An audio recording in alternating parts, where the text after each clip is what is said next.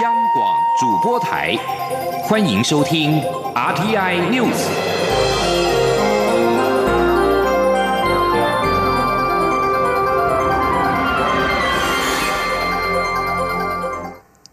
各位好，我是李自立，欢迎收听这一节央广主播台提供给您的 RTI News。历经了十多个小时的表决大战之后，立法院院会今年三读修正通过了攸关淘汰不适任司法官的法官法，法官惩戒处分种类增加，剥夺退休金等。对于遭到贪污判决确定的司法官，也增订了追回停职期间的薪水条款。同时，法官的评鉴制度也有重大突破，包括了废止法官的全面评核制度，强化个案的评鉴。以落实人民对于司法改革的期待。记者刘玉秋的报道。法官法自二零一一年公布实行以来，因惩戒淘汰不适任司法官的程序与条件过于严苛，遭质疑官官相护，甚至被讥讽是五十分的法官法。为此，立法院临时会经过十多个小时的马拉松式表决大战后，终于在二十八号三读修正通过法官法。法官法条文修正通过。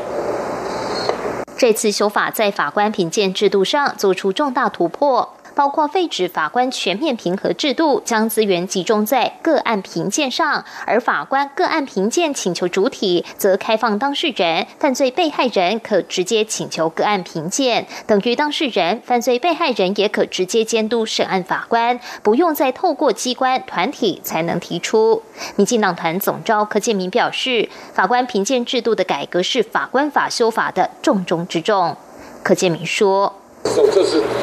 司法改革上最关键的条文，所以这个是我们是一个非常重要的一个创举，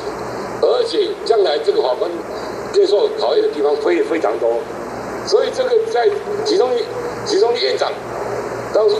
他能够答案这个，答应这个。这是一个他非常有勇气的作为，我们应该予以支持。同时，为避免过去因请求评鉴时效过短，导致许多案件在程序上就被驳回，这次修法也适度放宽请求评鉴的时效，改由自判决确定或案件已超过六年未能裁判确定起算三年，且受评鉴事实因预期而无法交付评鉴，不影响职务监督权或移交惩戒程序的行使。而为加速审理速度。修法也改采双轨制，若法官或检察官评鉴委员会认为有惩戒必要，可敬送职务法庭；而为使对退休或离职法官的惩戒发挥实效，这一次修法也在法官惩戒处分的种类中增加剥夺退休金及退养金等款，并通过所谓贪污检察官陈玉珍条款，若法官、检察官有贪污行为，经有罪判决确定，或经职务法庭裁判确定，应缴回。停职期间所领的薪水。另外，这次修法也扩大司法官职务监督的外部参与，负责法官任免、转任、解职、考核、奖惩的人事审议委员会，增订学者专家对法官奖惩有表决权。而评鉴委员会中的学者与社会公正人士，也从现行的四人提高到六人。职务法庭也增加两名外部参审员，盼借由外部委员的参与，引进多元观点。提高公信力，摒除过去官官相护的疑虑。中广电台记者卢秋采访报道。长荣空服员的罢工今天进入第九天，长荣的劳资协商终于有了新的进展。劳动部次长刘世豪今天表示，桃园市空服员职业工会今天和长荣董事长林宝水见面时，针对工会的八大诉求进行讨论，也有了具体方向。最快明天，劳资双方就能够签订团体协约。刘世豪也提到，这次调整方案包括了工会诉求的日资费以非安奖金取代，金额有相当大的调幅，资方展现了相当大的诚意。工会也不坚持禁搭便车以及设立劳工董事。另外，禁止秋后算账的条款也会写在方案中。此外，工会也在傍晚宣布，将在今天晚上举行是否继续罢工的投票，并且在明天中午宣布结果。记者吴丽君的报道。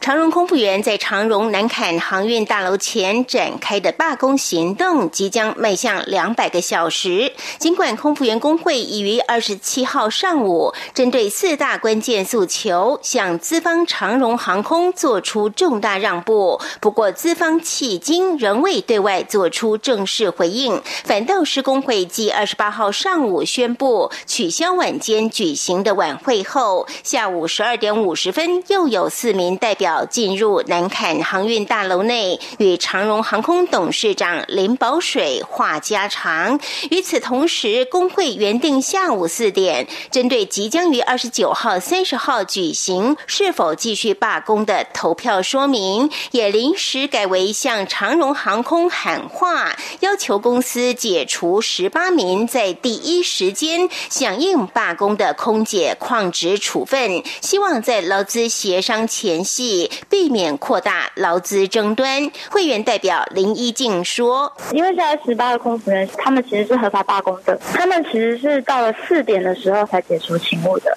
并没有提前离开。那我们希望在展开劳资协商之前，长荣公司可以不要在这个时候扩大劳资争议事端，然后希望他们可以解除将近二十位会员的旷职惩处。由于空服员工会二十号下午一点首度开放与资方长荣航空协商的过程，不料协商才刚进行到第一项诉求，工会就无预警宣布将于当天下午四点正式启动罢工行动。与此同时，这十八名空姐也在下午两点三四十分陆续报到后，于登机服勤前一刻喊罢工，影响两航班五百多名旅客的行程，遭长荣航空认定他们尚未到下午四点就临时罢飞，因此寄出旷职处分。此外，工会也在傍晚五点多宣布，将于二十八号晚间开始针对是否继续罢工进行投票，并于二十九号中午宣布最后的结果。而劳动部方面也传出，劳资双方最快将于二十九号签订团体协约。换言之，罢工事件可望进入尾声。中央广播电台记者吴丽君在台北采访报道。蔡英文总统七月中将出访，传出计划访问美国中部城市。蔡总统今天受访时表示，出访行程还在安排中，如果可以对外宣布时，会进一步的说明。关于中华民国跟所罗门群岛邦交，总统表示，政府会随时观察整体情势，目前看来还是稳定。记者欧阳梦平的报道。蔡英文总统七月中旬将出访位于加勒比海的三个邦交国，传出除了过境美国纽约外，也将首次造访美国中部城市丹佛市。过境美国的安排已朝向准访问的方向逐步迈进。对此，蔡总统二十八号下午到台南视察全国非洲猪瘟紧急防疫模拟演习时表示，出访行程还在安排中。他说。呃，行程都还在安排当中了哈。如果呃呃可以呃对外定案的，可以对外宣布的时候，我们会对呃大家来说。总统府稍早也指出，有关总统、副总统的国际访问，只要有确定的安排规划，总统府就会适时说明，向国民报告。为了让外交团队在办理外交事务上更为周延顺利，请外界避免不必要的臆测。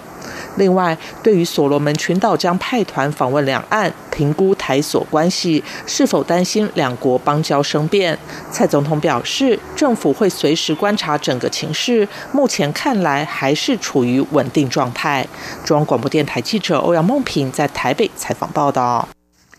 另外，针对台北市长柯文哲对于经济部投审会花了五个月审查双子星投资案，最后却以涉及国安为由驳回，大表不满。对此，蔡英文总统今天回应表示，这是投审会的专业决定，绝对没有所谓卡谁或政治考量。他强调，有了主权，才能确保民主、自由跟人权。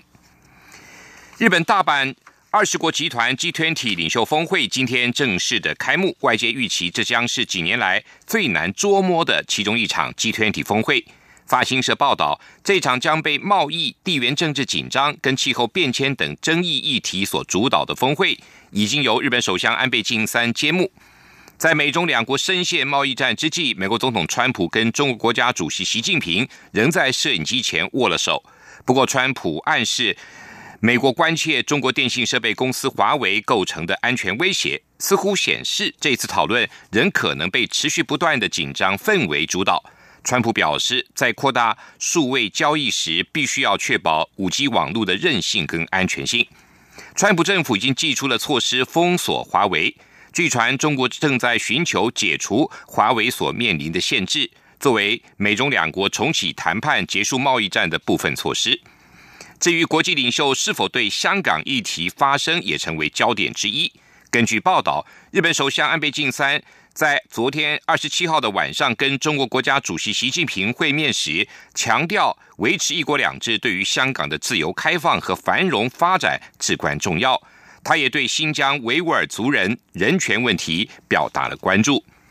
另外，日本首相安倍晋三着眼于经济活动所产生的数据能够跨越国境自由流通，倡议要创立大阪框架进行讨论。而来自法国总统府的消息，今天也表示，华府正在施压二十国集团的盟友，要他们拒绝在这次峰会的最终声明里就气候变迁议题使用强硬的词汇，而此举引来欧盟国家的愤怒反弹。为力挺香港民众反送中的诉求，由台港音乐人合力录制的歌曲《称》，今天在台港两地同步公开，要为香港七月一号的大游行提前加油打气。记者江昭伦的报道。越下越起越光，并不是梦想，让我们撑起伞，不放弃。不退让这首称是由台港近二十组音乐人接力合唱，目的就是要力挺香港反送中。歌名则是由香港知名作词人林夕命名，用港人的期盼共同撑香港的未来。MV 也同步曝光，除了歌手录唱，也放入香港反送中游行现场画面，鼓励香港民众翻越傲慢的高墙，撑起希望到天亮。整首歌由董事长乐团、板奈、谢明佑等人领衔开唱，后半段黄耀明、何韵诗等香港歌手加入，台港音乐人携手接力，让整首歌充满感动人心的力量。不怕黑夜有多长，怕小我无界，永远无法阻挡。价值拒绝未来，携手翻越傲慢的高墙。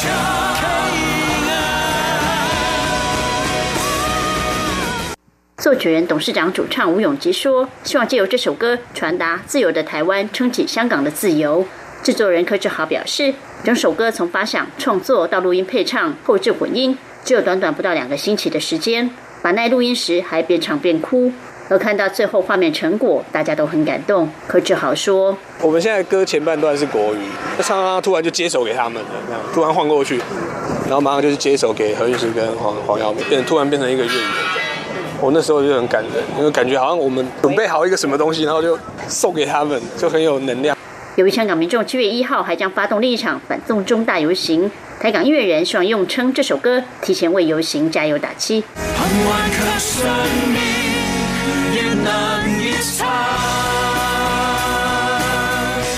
中国电台记者张昭伦台北怎么报道？继续则是来自官方的香港消息。官方的香港电台今天报道，特首林郑月娥二十七号在礼宾府会见了大约二十名政经界的知名人士，包括林建岳等人。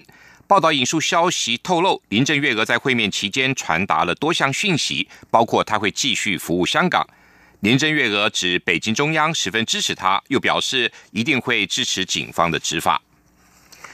伊朗表示，今天在维也纳跟核协议签署国举行的会谈是。自美国去年退出之后，挽救协议的最后机会，伊朗不会接受解决美国制裁的虚假方案。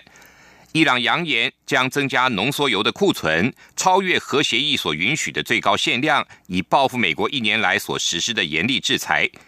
伊朗与仍然留在协议的各国的高层官员今天会谈的目标在挽救协议，但由于欧洲各强都。保护伊朗经济免于美国制裁的能力有限，因此有什么办法提供伊朗所要求的庞大经济利益是无法确定。法斯通讯社今天引述伊朗外交部的发言人莫沙维的话表示，他。认为，对于留在协议的各国而言，这次会谈可能是最后机会，以齐聚一堂，研究如何对伊朗履履行承诺。这里是中央广播电台台湾之音。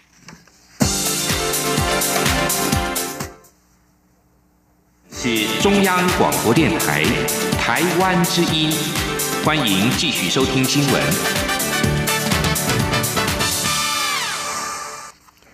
欢迎继续收听新闻。今天是一百零八年三军六校院，包括了陆海空官校以及国防大学、国防医学院跟航空技术学院联合毕业典礼。身为三军统帅的蔡英文总统亲临主持，为毕业生授接并颁发毕业证书。总统致辞时表示，面对国际局势的变化，还有中共在区域内频繁的军事活动，要守护主权、维持区域的和平稳定，就要靠坚强的国防。总统也强调，身为三军统帅，他是国军的靠山，而这些实实在在的进步跟成果，就是他照顾国军的方式。总统也勉励毕业生，从今天起，各位就要承担这个神圣而荣誉的使命，成为国家安全最坚强的屏障。另外，在美国空军官校毕业典礼上挥舞国旗的刘星学也挂上了少尉阶。刘星学今天表示，可以代表中华民国空军让世界看到中华民国国旗，感到很骄傲，也很开心。希望未来自己可以飞上蓝天，成为一名保家卫国的战斗机飞行员。记者郑林的报道。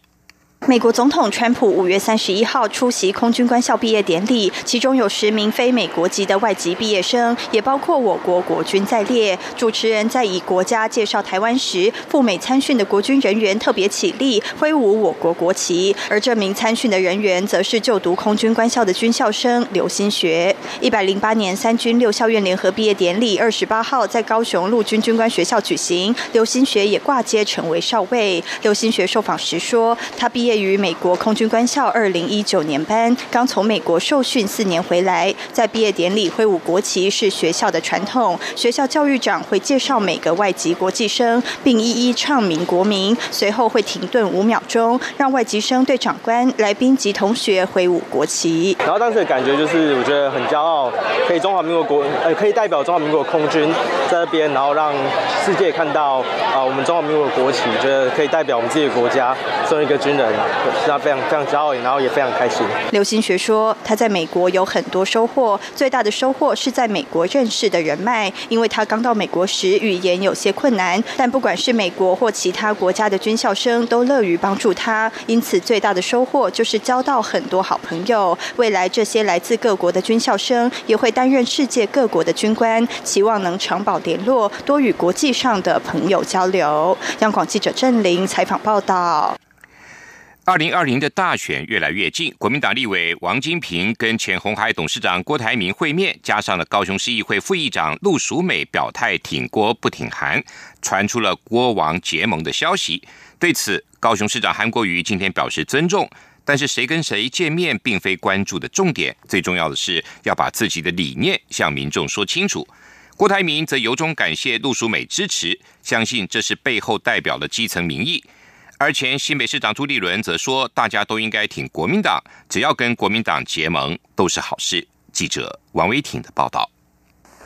原本支持高雄市长韩国瑜的高雄市议会副议长陆淑美表态挺前红海董事长郭台铭参选总统，且国民党立委王金平也自己证实日前与郭台铭会面。由于王金平和陆淑美属于同一个派系，郭王结盟的传言不胫而走。对此，韩国瑜二十八号受访时说，对陆淑美的表态予以尊重，并认为重点是要把自己的理念说清楚。韩国瑜说。其实都是尊重，好像陆副议长在议会也帮助我们市府团队很多。那他个人有他个人的一个想法，对总统大选的一个想法，是完全高度尊重的，好不好？那至于其他人跟什么人见面啊，什么讲些什么话，这都不是我们要关注的重点。重点就是，反正自己有什么理想理念，跟民众说清楚，这才是重要。对于陆淑美表态支持，郭台铭表示由衷感谢。郭台铭指出，韩国瑜留在高雄，他来参选总统，大家各司其职，才能发挥最大战力，击倒民进党，达到中华民国赢、台湾人民赢、国民党赢的三赢局面。前新北市长朱立伦则表示他不清楚，但是大家都应该挺国民党，只要跟国民党结盟都是好事。近日民调指出，朱立伦的支持度上升。面对二十九号登场的第二场政见发表会，媒体询问会如何准备。朱立伦表示，明天政见会的主题是社会文化教育，他以平常心看待，把过去在桃园、新北和行政院内做过的事情，清楚向选民说明。媒体报道，韩国瑜和郭台铭分别受到中国不同系统支持，且去年底选举时，中国就渗透台中和高雄选情。对此，韩国瑜表示，去年底投票前传出他牵涉境外势力，还有媒体报道指国安局成立专案调查，到现在没有查出什么东西来。他说，如果中央认为有问题，就请相关部门直接调查，不要对外放话。中央广播电台记者王威婷采访。报道：为了进一步保障国道公路警察的执勤安全，行政院五月份核定了动用第二预备金新台币两千八百万元，租用九辆大型货车加装缓撞设备，让每个公路警察大队都配置缓撞车。行政院长苏贞昌强调，警察如果有需要，不论是增加执勤效率或是减少危险等配备，政府绝对全力的支持，并且配合修改相关的法令。记者王维婷的报道。行政院长苏贞昌二十八号视察国道公路警察局，关心国道警察执勤安全。苏贞昌表示，一年国道交通事故约五万件，国道远警处理交通事故往往无法立刻解决，因此远警在事故现场是暴露在危险中，甚至造成伤亡。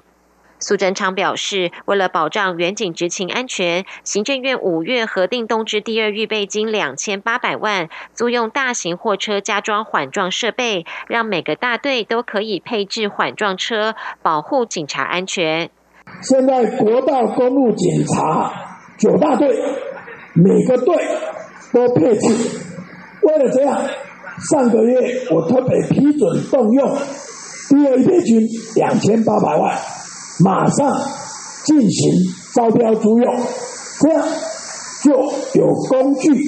可以减少危险。不但如此，LED 灯的危险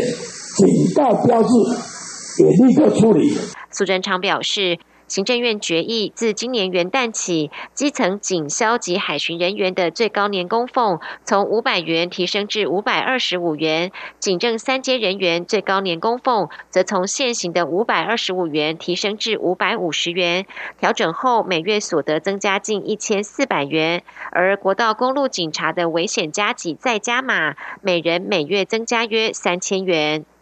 苏贞昌也承诺，警察同仁若有需要，不论是增加执勤效率或减少危险等配备，政府绝对全力支持，并配合修改相关法令。他强调，尊重警察职业，给予警察支持，就是保护国家，保护每一个人。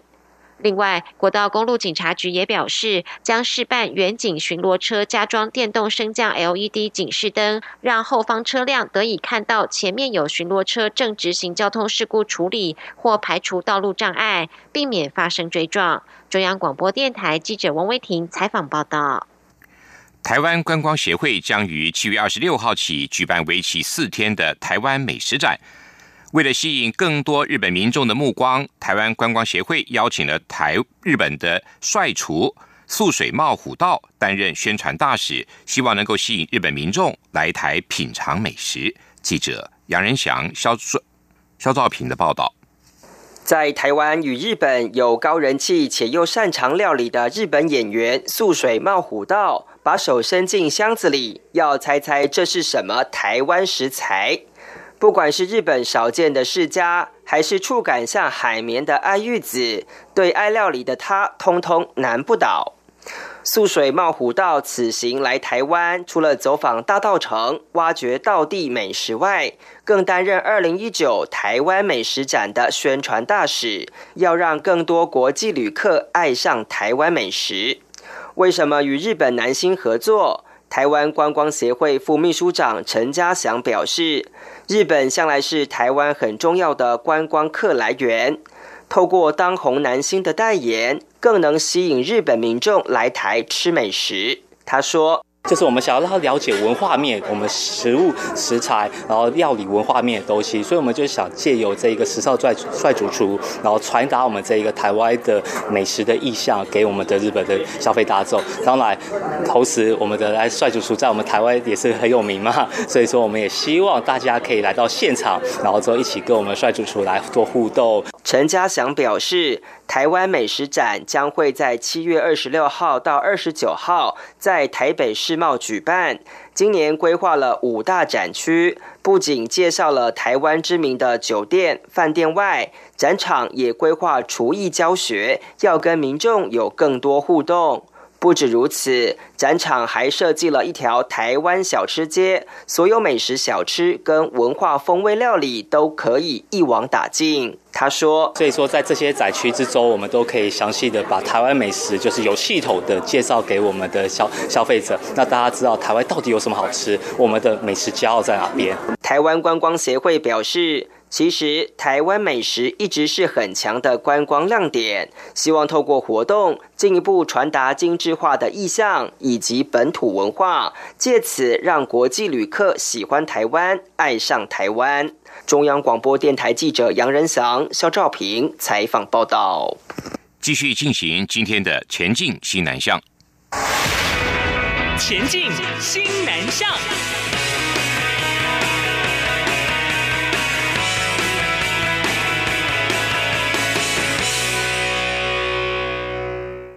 牙医师工会全联会金属工业研究发展中心今年启动了台湾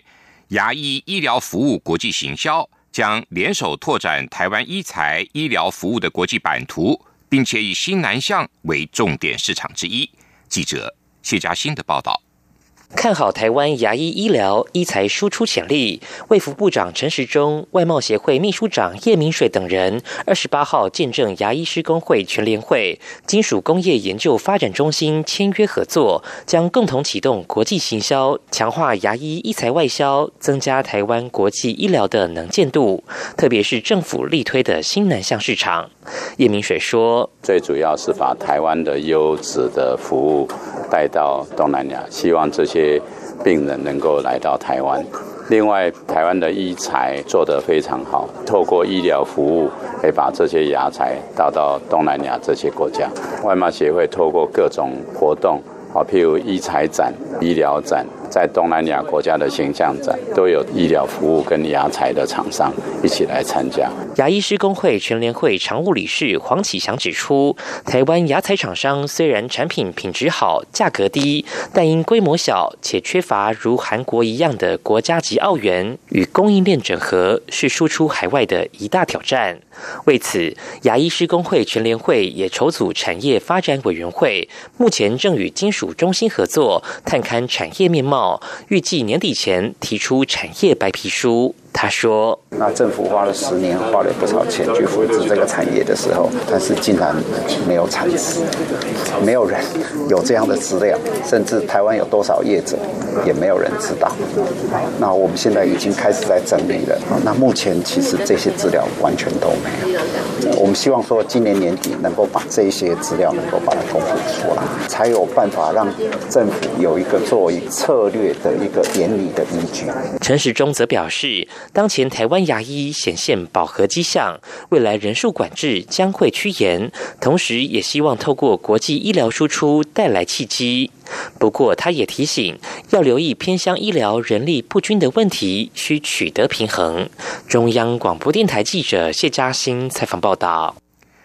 斥资新台币九亿多元，台湾自来水公司在台南市新营区新建设的自来水员工训练园区工程进度顺利，完工之后可以作为自来水专业人才的培训基地，更可以配合政府新南向政策，协助东南亚跟各友邦国家自来水从业人员的相关训练。园区开放空间设计，更可提供一般民众游憩或是申请举办活动。台水公司董事长魏明谷今天亲自主持的上梁典礼并感谢政府单位跟工程单位的配合。新园区未来可以作为国内自来水专业人才的培训的摇篮提供全台用户更优质的用水服务完整的先进园区是国际级的自来水从业人员的训练场促进国际自来水事业的交流跟发展也进一步的提升了台水公司迈向国际级的自来水事业。以上这一节 rti news 由李自立编辑播报谢谢收听。